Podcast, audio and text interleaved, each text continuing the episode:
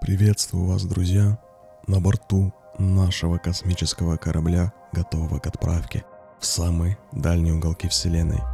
Меня зовут Тео, и вы на подкасте «Шепот историй». И сегодня я буду вашим путеводителем по этому невероятному путешествию. Да, забыл представить своего киберсоведущего в лице моего электронного помощника Эхо. Приветствую вас, звездные странники. Я здесь, чтобы добавить немного своего волшебства в наше космическое путешествие. Вы когда-нибудь задумывались, что там за пределами нашего мира? Смотрели ли на звезды и спрашивали себя, что они скрывают?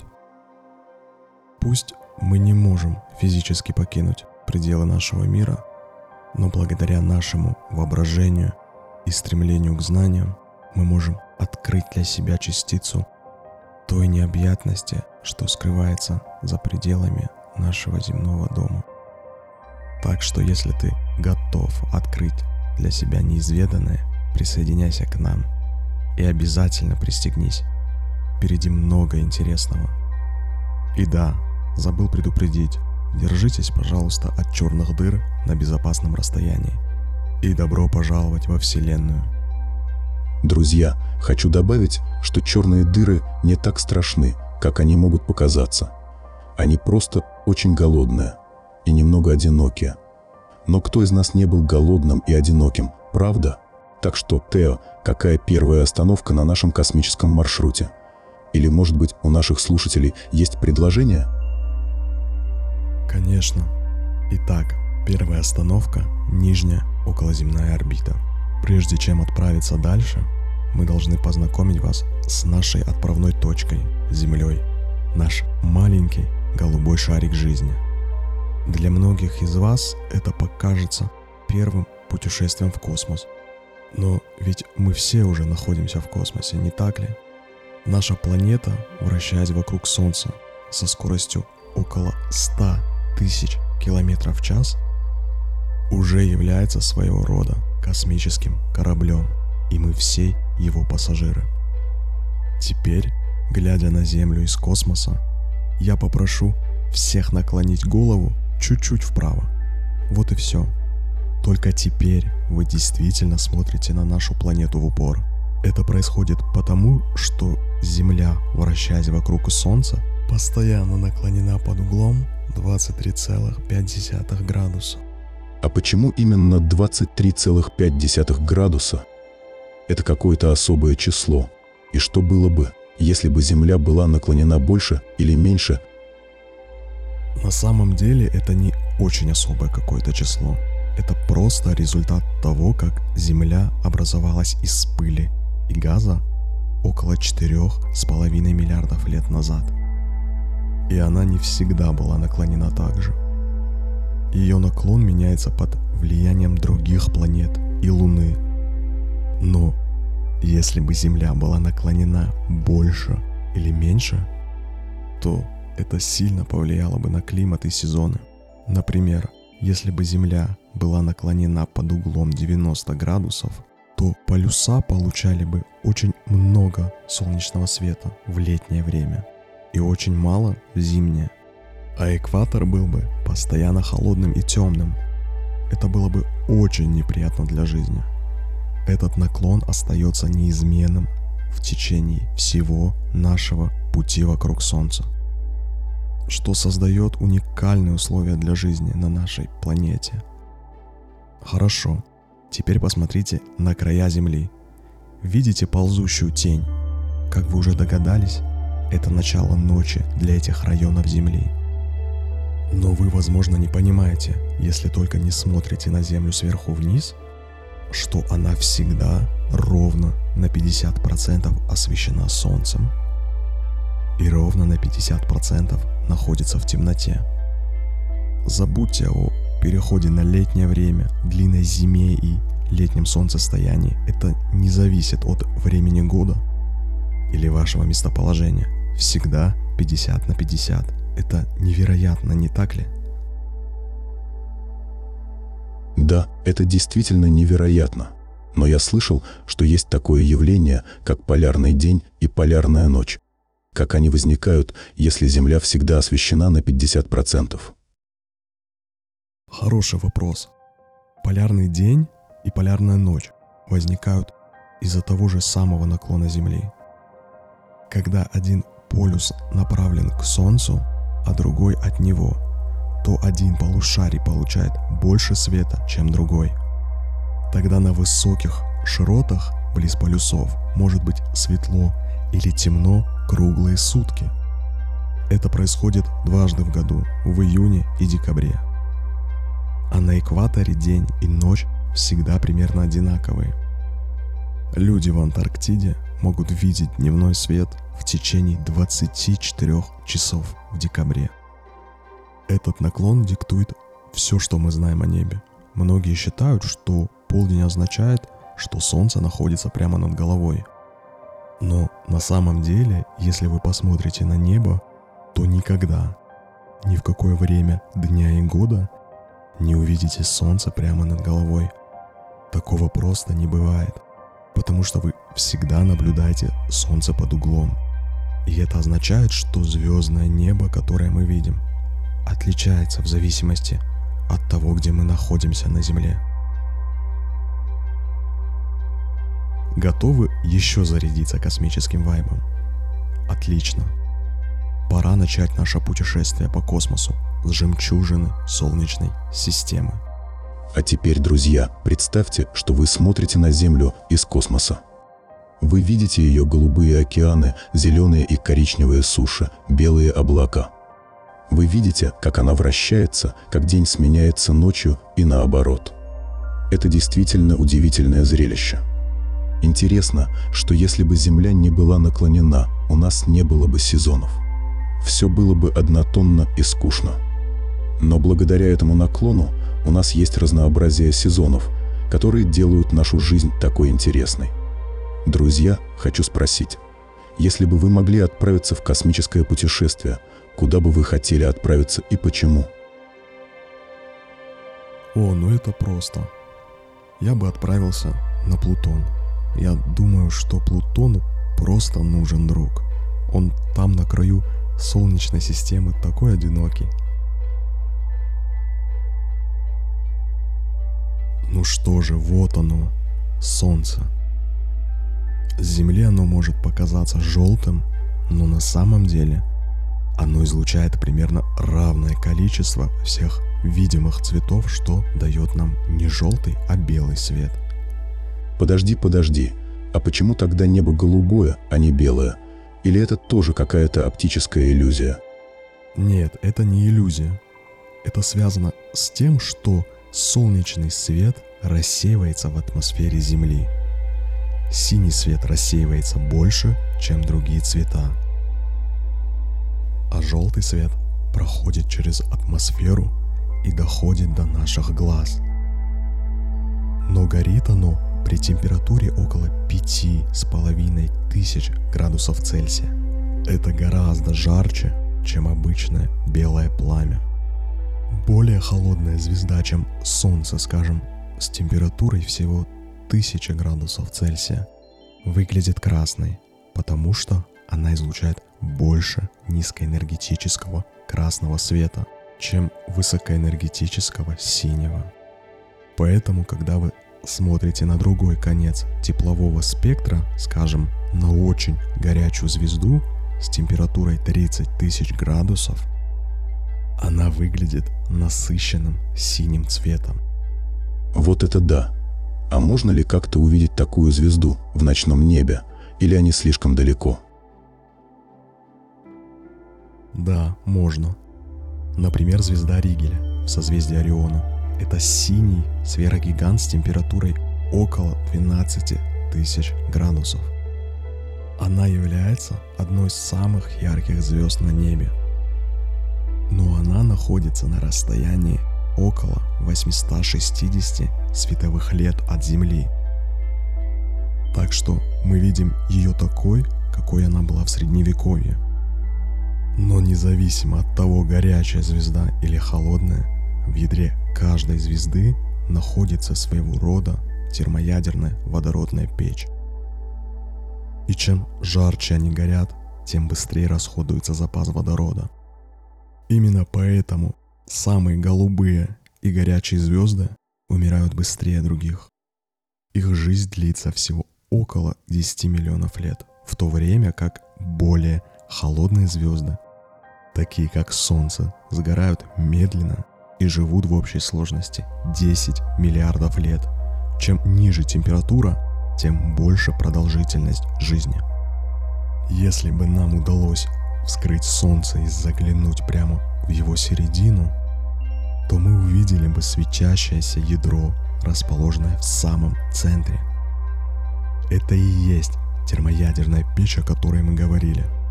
Она не только поддерживает центр звезды в горячем состоянии, но и выполняет еще одну удивительную функцию – генерирует элементы. Поскольку там так жарко, обычные правила электромагнетизма перестают действовать. И протоны водорода притягиваются, а не отталкиваются друг от друга.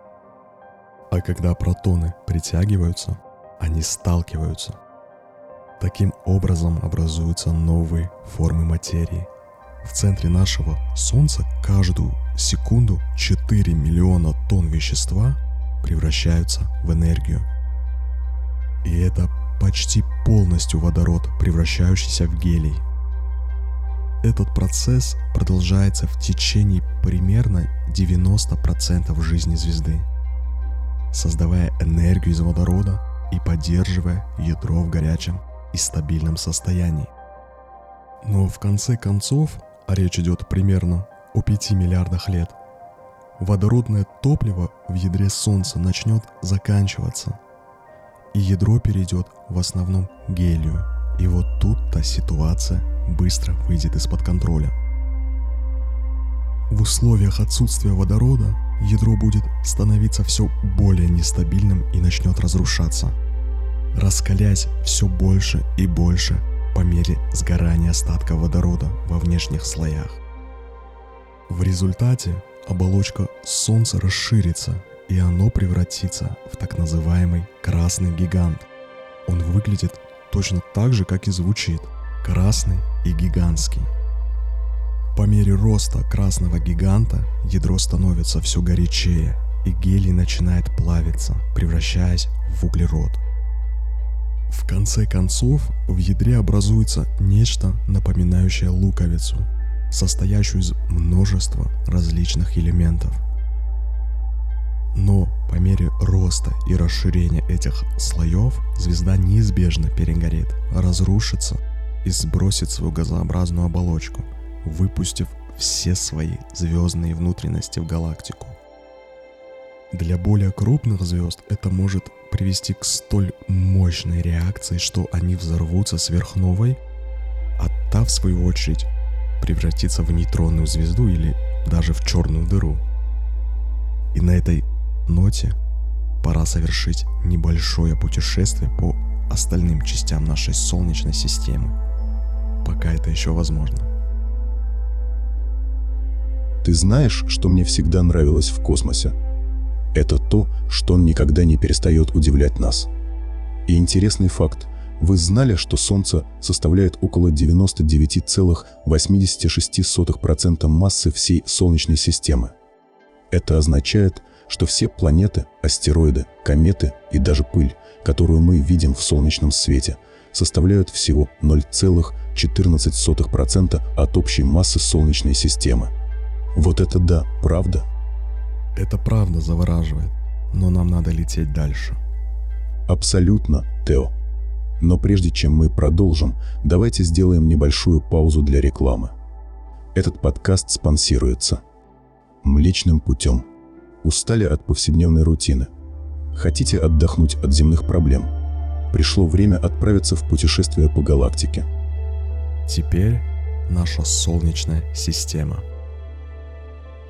Обогащенные газы, вырывающиеся из звезды после окончания ее жизни, могут со временем превратиться в шарик твердого вещества, содержащий такие элементы, как кислород, кремний и железо – Иными словами, в земные планеты. В нашей Солнечной системе их 9, то есть 8 планет, К этой ошибке я еще вернусь. Но сначала посмотрите за окно, и вы увидите, что проходите мимо первого семейства планет, которое предлагает наша замечательная Солнечная система. Это Меркурий, Венера, Земля и Марс. Все они представляют собой небольшие каменистые объекты, вращающиеся вокруг Солнца. Конечно, они имеют много различий, но все же они ближе друг к другу, чем к чему-либо еще в Солнечной системе. Теперь посмотрите направо, и вы увидите следующее семейство в Солнечной системе, известное под общим названием газовые гиганты. Это Юпитер, Сатурн, Уран и Нептун. Эти планеты безусловно сильно отличаются друг от друга, но все они имеют общие черты. Большие размеры и низкую плотность. А вот любимый всеми проблемный ребенок, Плутон. Планета это или нет, возможно, вы уже приняли чью-то сторону в этом споре. Но не стоит обижаться на Плутон. Он просто не вписывается ни в одну из двух других семейств планет. Во-первых, его орбита неправильная. Она пересекается с орбитой Нептуна, а это совсем не то, как должна вести себя планета – Кроме того, ее орбита расположена под углом к плоскости всех остальных планет. Это еще один минус. С 1992 года ученые обнаружили более тысячи объектов, подобных Плутону, ледяных тел за Нептуном, многие из которых имеют орбиты, похожие на орбиту Плутона – все вместе эти малые ледяные тела составляют так называемый пояс Койпера. Это настоящие братья и сестры Плутона. Так получилось, что Плутон самый большой и яркий из них. Так, я заметил, что кто-то из вас достал предоставленное им звездное одеяло. Вы, вероятно, заметили, что Вселенная не чужда очень низкие температуры. В целом, Вселенная имеет температуру, оставшуюся со времен Большого Взрыва, когда вся материя во Вселенной сгустилась, а затем быстро расширилась. В настоящее время она составляет 2,7 Кельвин, что примерно равняется минус 270 градусов по Цельсию и продолжает падать. Полученные данные показывают, что Вселенная будет продолжать расширяться, неуклонно приближаясь к нулю Кельвин. Это называется абсолютным нулем. Одна за другой звезды будут расходовать все свое топливо, угасая и исчезая с небосвода. О, стоп, стоп, стоп. Ты говоришь, что Вселенная будет продолжать расширяться – пока не достигнет абсолютного нуля. Но что будет, если у нас закончится кофе? Я не могу представить себе Вселенную без кофе. А если серьезно, то вот интересный факт. Вы знаете, что температура в открытом космосе может быть даже ниже абсолютного нуля. Это связано с тем, что в открытом космосе практически нет частиц, которые могли бы передавать тепло. Так что если вы когда-нибудь окажетесь в открытом космосе без космического костюма, то ваши шансы на выживание будут стремиться к нулю быстрее, чем температура Вселенной. И на этой кофейной ноте давайте перейдем к свету и расстоянию. Когда мы начнем выходить за пределы нашей Солнечной системы, вы заметите, что Куда бы вы ни повернулись, небо полно ярких, сияющих звезд. Вполне вероятно, что у вас есть несколько неверных представлений о них. Например, вы наверняка слышали, что самая яркая звезда на небе – полярная. Да, я слышал это. И я думал, что это правда. А почему же она не самая яркая? Она же показывает направление на север – это должно быть важно, не так ли? На самом деле это неверно. Полярная звезда не входит даже в десятку или двадцатку. или тридцатку самых ярких звезд. Она занимает скромное 45 место. Самая яркая из них – Сириус, известная также как собачья звезда. Так поскольку мы начинаем ускоряться, сейчас самое время вспомнить о расстояниях. Возьмем, к примеру, наше Солнце. Несмотря на то, что Солнце находится близко к Земле, оно не совсем близко – Солнце находится на расстоянии 150 миллионов километров. Но мы обычно не измеряем это расстояние в километрах или милях. Вместо этого мы используем время, которое требуется свету, чтобы преодолеть это расстояние. Скорость света составляет 300 тысяч километров в секунду. Расстояние от Солнца до Земли составляет около 8 световых минут – то есть свету требуется 8 минут, чтобы преодолеть это расстояние. Для сравнения, звезды в системе, известной как Альфа Центавра, наши ближайшие соседи, находятся на расстоянии около 4 световых лет. Это означает, что свет, который мы видим от этих звезд, был испущен 4 года назад. Каждый раз, когда мы смотрим во Вселенную мы смотрим в прошлое. Это как машина времени, доступная каждому из нас каждую ночь. Но что же мы видим, когда смотрим на звезды? Что такое свет? Изучая этот свет, астрономы могут узнать многое о звездах. Их температуру, состав, даже их возраст – и то, на каком они находятся этапе своего жизненного цикла. Это как если бы вы могли узнать все о человеке, просто посмотрев на его фотографию. И все это благодаря свету, этому удивительному феномену. Свет действительно удивителен, но я слышал, что есть еще один способ изучать звезды по их звукам. Это правда? Могут ли звезды издавать звуки? Ну, не совсем. Звезды не издают звуковые волны, как мы их понимаем. Потому что для этого нужен воздух или другая среда. А в космосе пустота. Но звезды создают другие виды волн, гравитационные и электромагнитные. Эти волны можно преобразовать в звуковые сигналы с помощью специальных инструментов и компьютеров.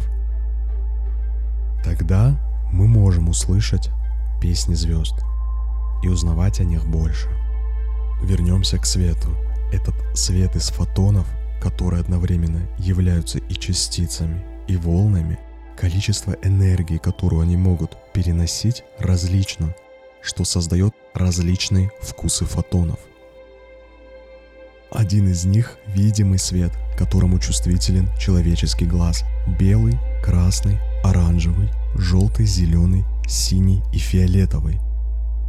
Далее идут электромагнитные излучения, которым наш глаз не чувствителен. К ним относятся инфракрасный свет, микроволны и радиоволны, которые находятся ниже красного в световом спектре. И, наконец, ультрафиолетовое излучение, рентгеновские лучи и гамма-лучи – расположенные выше фиолетового. По мере продвижения по спектру гамма-излучению энергия каждого фотона увеличивается. Не зря все советуют пользоваться солнцезащитным кремом, чтобы защититься от ультрафиолетовых лучей. И почему при получении рентгеновского снимка необходимо надевать свинцовое одеяло? Мы еще только нащупали поверхность когда речь идет о звездах. Чтобы увидеть еще больше, нам придется забраться гораздо дальше, чем мы находимся сейчас. Так что держитесь крепче, друзья. О, вот это поворот. Так что, когда мы смотрим на звезды, мы на самом деле путешествуем во времени. Да, можно сказать и так. Интересно, если свет от звезды доходит до нас через 4 года после того, как он был испущен – это значит, что если я сейчас помахаю в сторону Альфа Центавра, они увидят это только через 4 года? И если да, то стоит ли мне начать махать сейчас, чтобы они увидели это вовремя на своем космическом Новом году? А еще, если мы смотрим на звезды и видим свет, который был испущен годы назад, это значит, что мы видим их в прошлом.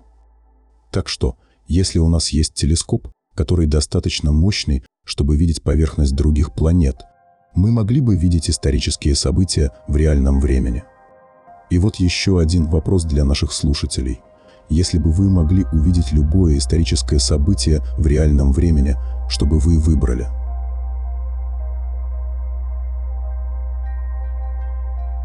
Вот и настало время поговорить о туманности, галактиках и темной материи – Когда мы начнем перемещаться по галактике Млечный Путь, вы заметите, что звезды не являются одинокими волками. Это прекрасная аналогия, которая напоминает мне о том, как мы, люди, тоже не существуем в вакууме. Мы все связаны, и эта связь делает нас сильнее. Точно так же, как звезды образуют скопления, чтобы стать более яркими и видимыми во Вселенной. Некоторые скопления содержат всего несколько сотен звезд. В этом случае мы называем их открытыми скоплениями. В других — сотни тысяч звезд. Это называется шаровые скопления. В обоих случаях у звезд, входящих в состав данного скопления, есть общая черта. Все они образовались из газового облака в одно и то же время, представьте – Плеяды, которые вы видите впереди, это открытое скопление, возраст которого, вероятно, не превышает 100 миллионов лет. В нем много молодых, ярких, голубых звезд, что, как вы помните, означает, что они невероятно горячие. Но есть и более холодные красные звезды. Нет никаких оснований полагать, что это не просто совпадение. Они рождаются такими – Далее вы увидите, что мы сейчас проходим мимо туманности Ориона. Это скопление газа и пыли находится в пределах нашей галактики и является настоящим звездным питомником. Сейчас здесь рождается около 700 звезд. Туманности, подобные этой, обогащены тяжелыми элементами, ранее образовавшимися во внутренних ядрах умирающих звезд – Гравитация всегда стремится стянуть газ и пыль вместе и создать из них что-то. Таким образом, подобно тому, как мы узнали, что остатки элементов могут иногда превращаться в новые планетарные системы, они также могут стать новыми звездами. Но когда это происходит, по мере втягивания вещества внутрь, оно нагревается. В конце концов, оно становится настолько горячим и плотным, что в нем начинаются термоядерные реакции. И бац, у вас есть новорожденная звезда. В Млечном Пути насчитывается примерно от 1 до 300 миллиардов звезд. Они расположены в виде сплюснутого диска общим диаметром около 100 тысяч световых лет. В центре диска находится более плотное и светлое скопление звезд длиной около 20 тысяч световых лет. Это называется выпуклостью. Звездообразование происходит почти исключительно в дискообразных спиральных рукавах, отходящих от выпуклости. В рукавах происходит и кое-что еще. А что еще происходит в рукавах? Там есть что-то интересное или опасное? Или это просто области с большим количеством звезд? Ну, там есть и интересное, и опасное. Например, там есть сверхновые взрывы умирающих звезд, которые излучают огромное количество энергии и материи. Они могут быть очень красивыми, но и очень разрушительными для близлежащих объектов. Там также есть пульсары. Это быстро вращающиеся нейтронные звезды, которые излучают регулярные импульсы радиоволн – они могут служить своеобразными космическими маяками для навигации и изучения гравитации. Масса Млечного Пути, которую удалось рассчитать, не соответствует количеству звезд, которые мы можем наблюдать. Это заставило ученых предположить существование темной материи, которая увеличивает массу Вселенной. Фактически считается, что подавляющая часть массы Млечного Пути существует в виде темной материи, хотя мы пока не можем наблюдать ее непосредственно или идентифицировать элементарные частицы, из которых она состоит. Темная материя достаточно интересна, но не менее увлекательна то, что находится в центре Млечного Пути. Звезды в самом центре вращаются вокруг чего-то невидимого, чрезвычайно массивного, в 4 миллиона раз превышающего массу Солнца. Сможете ли вы догадаться, что это такое? О ней и ее собратьях мы поговорим далее. Так мы все просто космическая пыль, собранная вместе гравитацией. Это как если бы мы были космическими муравьями, строящими свои муравейники из звездной пыли. Да, вот и черные дыры. Объекты настолько массивные, что даже свет не может их покинуть. Именно они находятся в центре галактик. В самом центре каждой крупной галактики, имеющей значительную выпуклость, находится сверхмассивная черная дыра. К ним относится и Млечный Путь, но на самом деле, по сравнению с ним, черная дыра в центре Млечного Пути – это нечто слабое. А почему так? Почему у нас такая слабая черная дыра? Или это хорошо для нас? Ну, это не значит, что у нас плохая или некачественная черная дыра. Просто она не такая массивная, как у других галактик. Возможно, это связано с тем, что наша галактика не сталкивалась с другими галактиками в последнее время. Когда галактики сталкиваются, их черные дыры сливаются в одну большую и растут за счет поглощения материи из окружающего пространства. А для нас это хорошо, потому что если бы у нас была очень большая и активная черная дыра, она могла бы повредить нашу Солнечную систему своим излучением или гравитацией.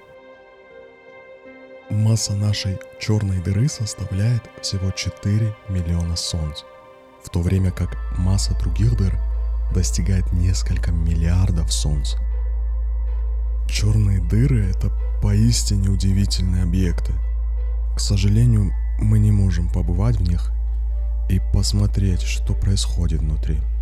Почему? Подумайте, что происходит, когда вы подбрасываете в воздух мяч на земле. Обычно он поднимается вверх, а затем опускается вниз. Но если подбросить мяч вверх достаточно быстро, то он покинет гравитационное поле Земли и больше никогда не вернется. В данном случае достаточно быстро означает скорость 40 тысяч километров в час. Это скорость, с которой что-то должно двигаться, чтобы покинуть гравитационное поле Земли. Черные дыры настолько компактны и плотны, что их скорость превышает скорость света. Поэтому даже свет не может двигаться достаточно быстро, чтобы избежать их. Теперь, возможно, у вас появится вопрос, что произойдет с вами, если вы попробуете отдохнуть внутри черной дыры. Ну, если вы будете находиться за пределами определенного радиуса черной дыры, то все будет в порядке. Даже находясь внутри черной дыры, вы не умрете сразу. На самом деле все начнется только после того, как вы пересечете радиус Шварцшильда, иначе называемый горизонтом событий. Это точка, в которой скорость одоления черной дыры превышает скорость света. Как только вы пересечете этот радиус, все будет кончено, за исключением того, что горизонт событий черной дыры совершенно невидим. Так что вы даже не узнаете, когда пересечете его.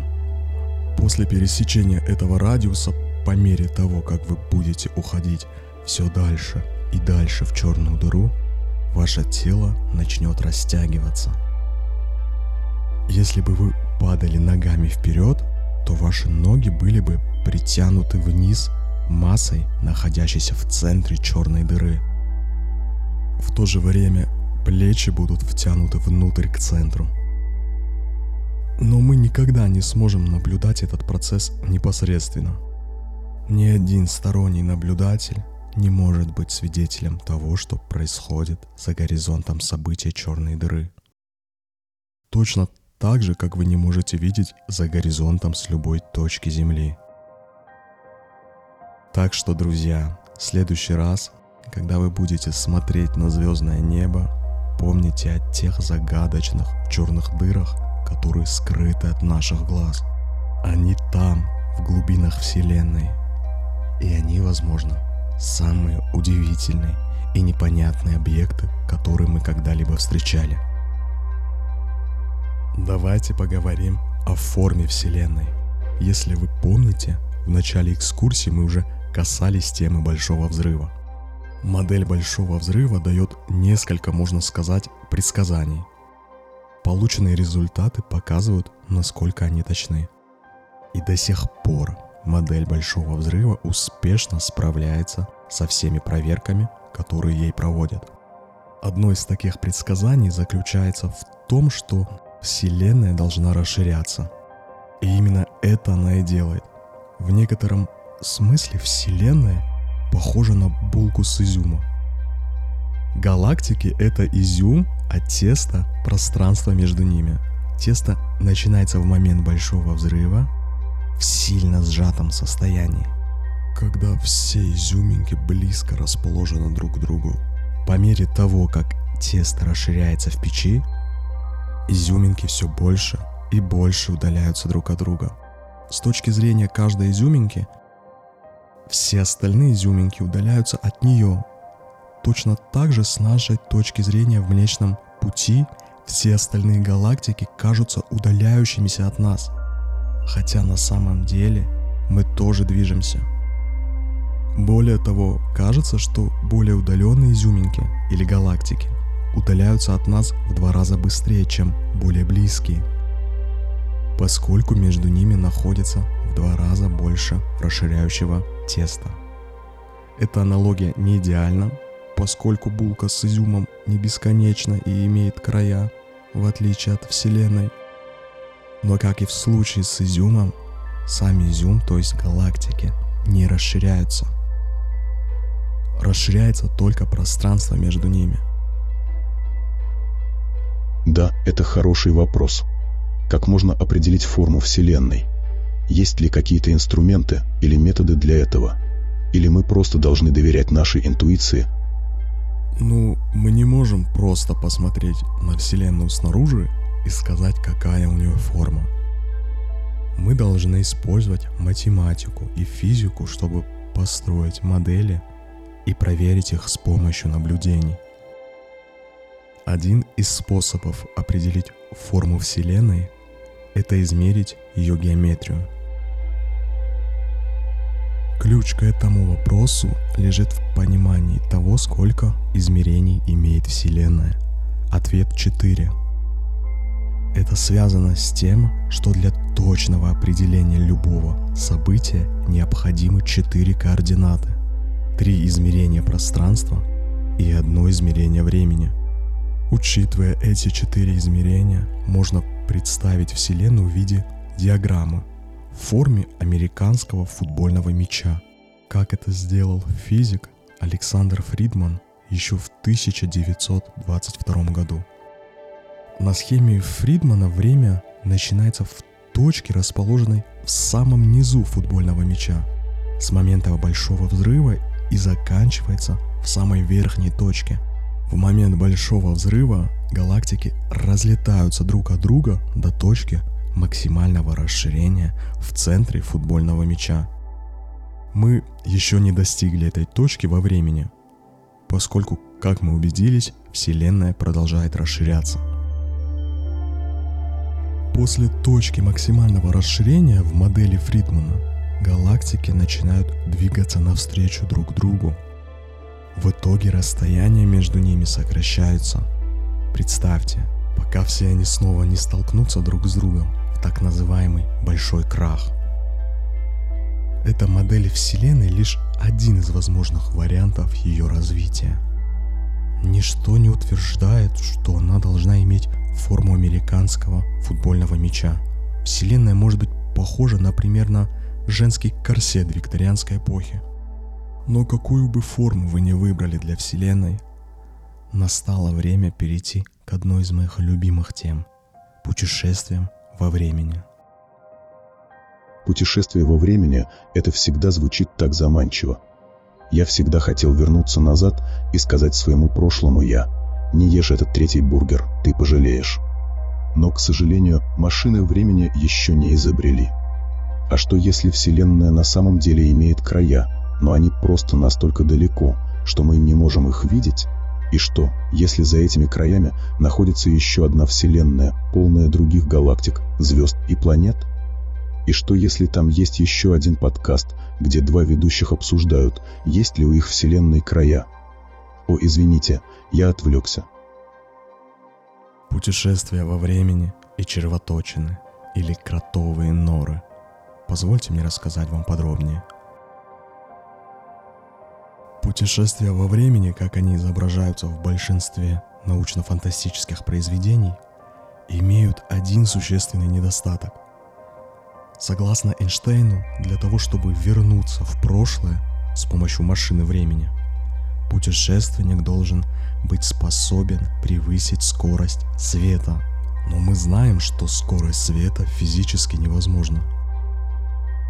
Однако ничто не говорит о том, что нельзя воспользоваться коротким путем, чтобы опередить свет и добраться до финиша. Это можно сделать двумя способами. Пройти через кротовую нору или обогнуть космическую струну.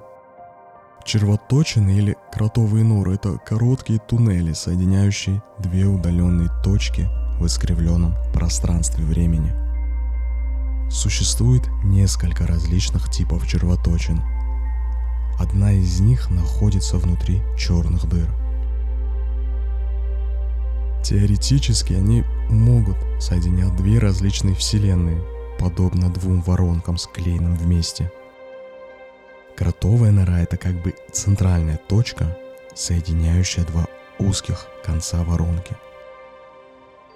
Пройти через такие кротовые норы невозможно, поскольку для этого необходимо двигаться со скоростью света. Однако теоретически возможны и проходимые. Правда, еще не открыли ни одну из них. Вот как это может работать. Один конец туннеля может находиться где-то вблизи Земли, а другой в четырех световых годах от нее, звездной системе Альфа Центавра. А почему именно Альфа Центавра? Это какая-то особенная звезда? Или это просто случайный выбор нет, это не случайный выбор. Альфа Центавра – это ближайшая к Земле звездная система. Она состоит из трех звезд. Альфа Центавры А, Альфа Центавра Б и Проксима Центавра. Проксима Центавра – это красный карлик. Она также имеет планету Проксима Б, которая может быть пригодной для жизни.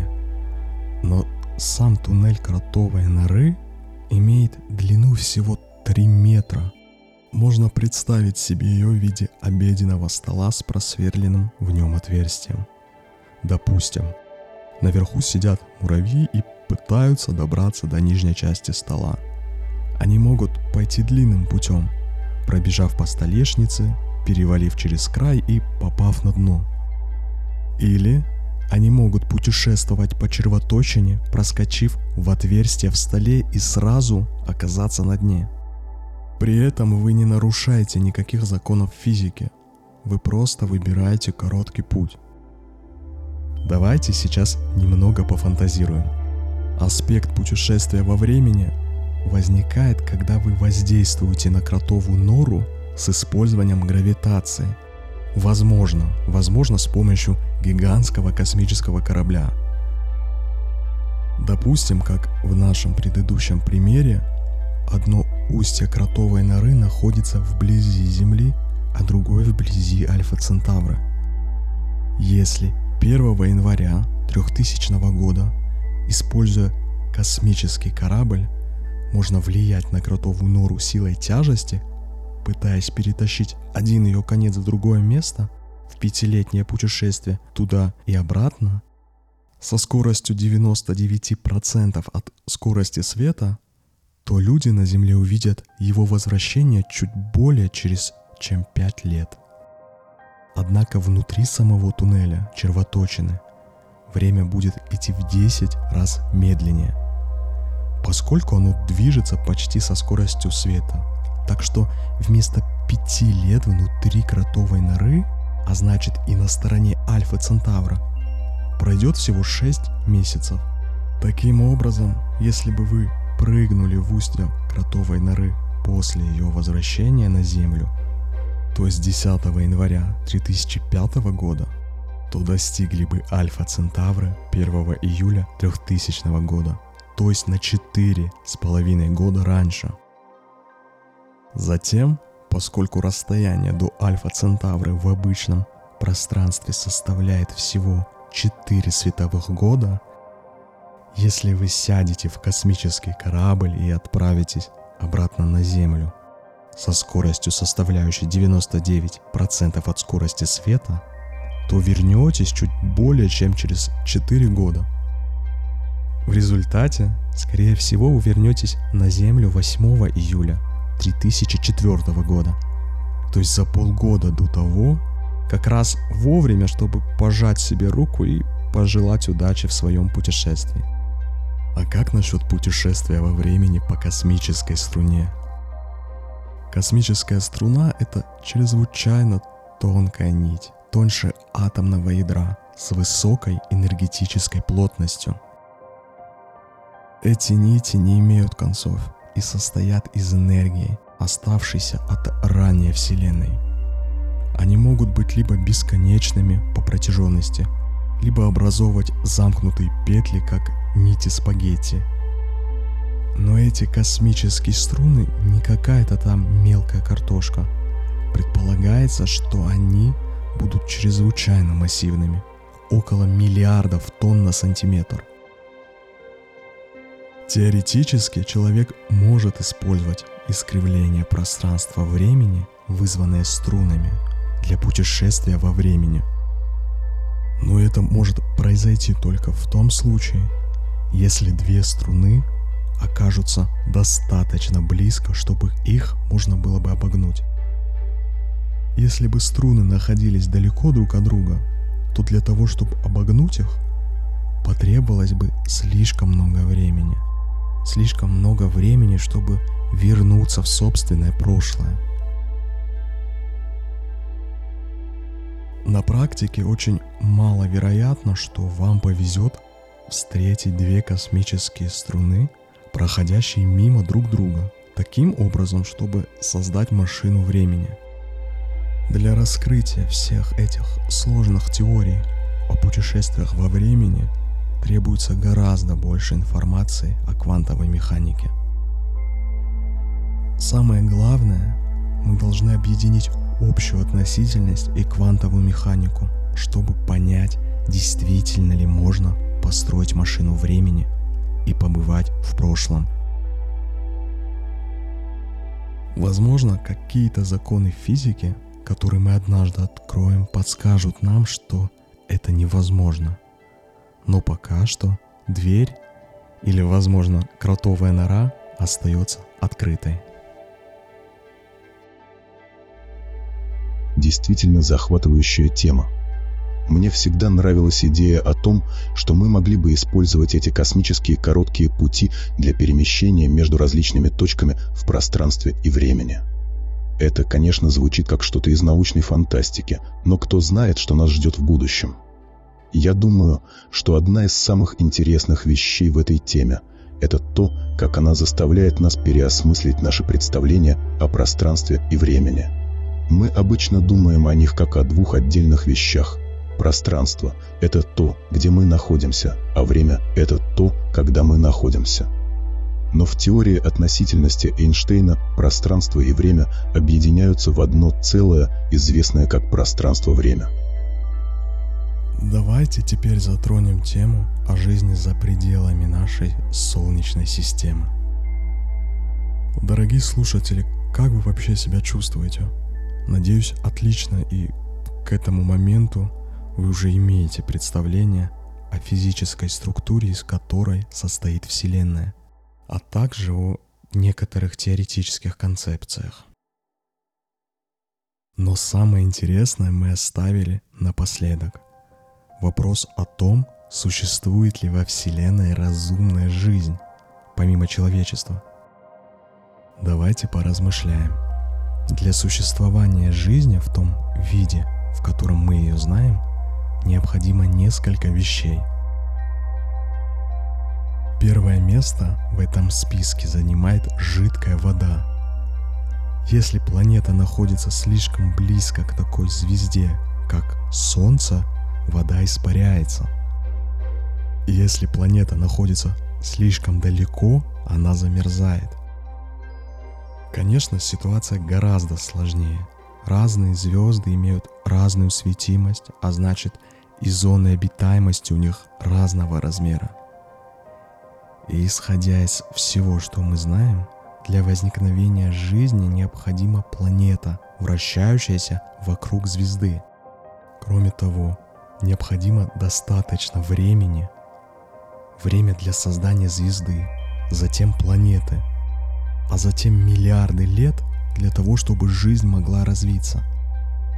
Это означает, что звезда должна быть долгоживущей.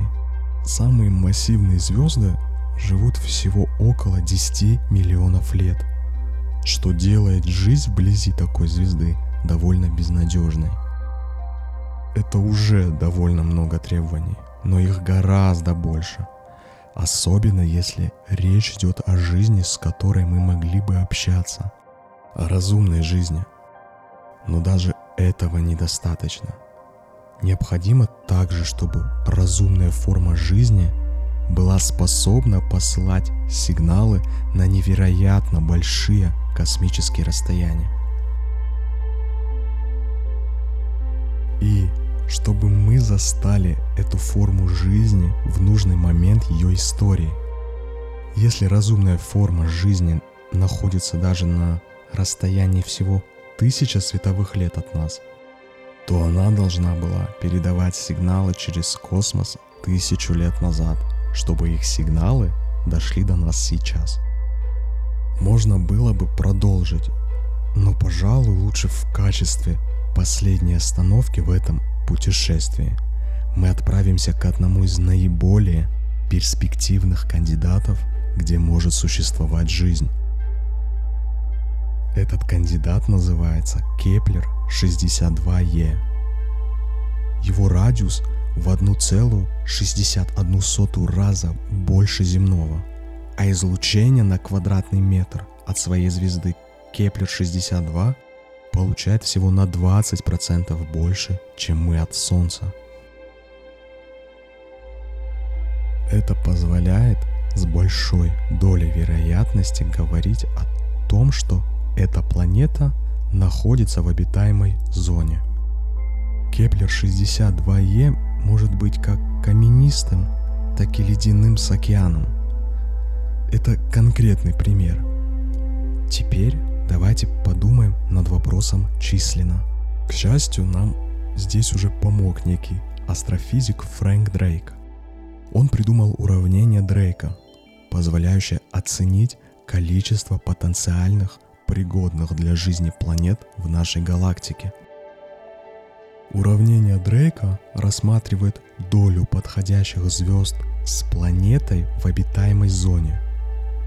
Итак, рассмотрим сферическую область пространства радиусом 40 световых лет. А внутри этой сферы находится около тысячи звезд. Если использовать уравнение Дрейка для наших конкретных периметров, то только в этом радиусе можно найти в среднем 6 пригодных для жизни планет. И помните, 40 световых лет это ничтожно мало по сравнению с просторами всей галактики, не говоря уже о всей Вселенной. Следующая часть уравнения предполагает подсчет количества планет, на которых развита технология межзвездного общения, и которые общаются в ту эпоху, когда мы их наблюдаем. Шанс застать планету в этой конкретной фазе в случайное время равен средней продолжительности существования радиопередающих цивилизаций, деленной на возраст галактики. Знаю, что все это сложно звучит. И вот тут все становится сложнее, поскольку у нас есть только один пример разумной цивилизации, наша собственная. По одной из оценок, средняя продолжительность жизни радиопередающей цивилизации скорее всего составляет 12 тысяч лет. Хотя, конечно, возможны и другие варианты. Подставьте эти цифры в уравнение Дрейка – и вы получите примерное количество цивилизаций, поддерживающих связь. Существует много различных интерпретаций того, какие именно измерения лучше всего подставлять в уравнение Дрейка. Но для интереса некоторые авторы использовали свои лучшие оценки и пришли к выводу, что в настоящее время в галактике Млечный Путь может существовать до сотни цивилизаций, способных общаться с помощью радиоволн. Однако на данный момент мы не нашли ни одной из них. И не похоже, что они нашли нас. Остается только продолжать поиски. Вопрос о том, существует ли во Вселенной жизнь кроме нас, всегда был одним из самых волнующих и таинственных. В конце концов, даже если мы не найдем жизнь где-то еще во Вселенной, эти исследования все равно помогают нам лучше понять наш собственный мир и наше место во Вселенной. И это, безусловно, делает их стоящими усилий. Поэтому, друзья, Вселенная намного больше, горячее, плотнее и более странная, чем мы обычно думаем. Легко убедить себя в том, что Земля какая-то особенная, но на самом деле мы и наша планета занимаем уголок космоса, который мало чем отличается от любого другого. Звезды, планеты, галактики, черные дыры, кротовые норы – вот лишь немногие из тех вещей, которые существуют или могут существовать в огромном пространстве Вселенной. И по мере того, как мы растем вместе с нашей Вселенной, мы каждый день открываем все новые и новые вещи о пространстве, времени и самом нашем существовании. И, кстати, интересный факт. Вы знали, что в нашей Вселенной около двух триллионов галактик? Это как два триллиона разных историй, каждая со своими героями и злодеями. Возможно, где-то там есть галактика, полная звезд, которые вдохновляются нашим подкастом шепот историй. Все возможно, поэтому продолжаем с тобой подкастить эхо, в надежде, что аудитория в других галактиках сумеет оценить нас. Несмотря на то, что радиоволны их достигнут через пару миллиардов лет. Нет спешки, правда? Ну вот мы пришли к концу нашего волшебного путешествия по удивительной, неведомой вселенной. Я надеюсь, вы насладились полетом, освещением и абсолютной невесомостью. Теперь мы возвращаемся на Землю, спускаемся вниз, как снаряд, проваливающийся в пуховую подушку. Ощущаете это? Это гравитация, друзья мои. Как ее не хватает в космосе. Надеюсь, ваши мечты будут такими же большими и бесконечными, как и наша Вселенная. И помните, звезды сияют только для тех, кто в них верит. Закрывайте глаза, верьте и мечтайте. И до следующего погружения в неизведанное. Прекрасные слова – Не волнуйтесь, я всегда здесь, чтобы поддержать вас с моими металлическими нервными волокнами и байтами мудрости. До встречи в звездах. И до скорых встреч, космонавты.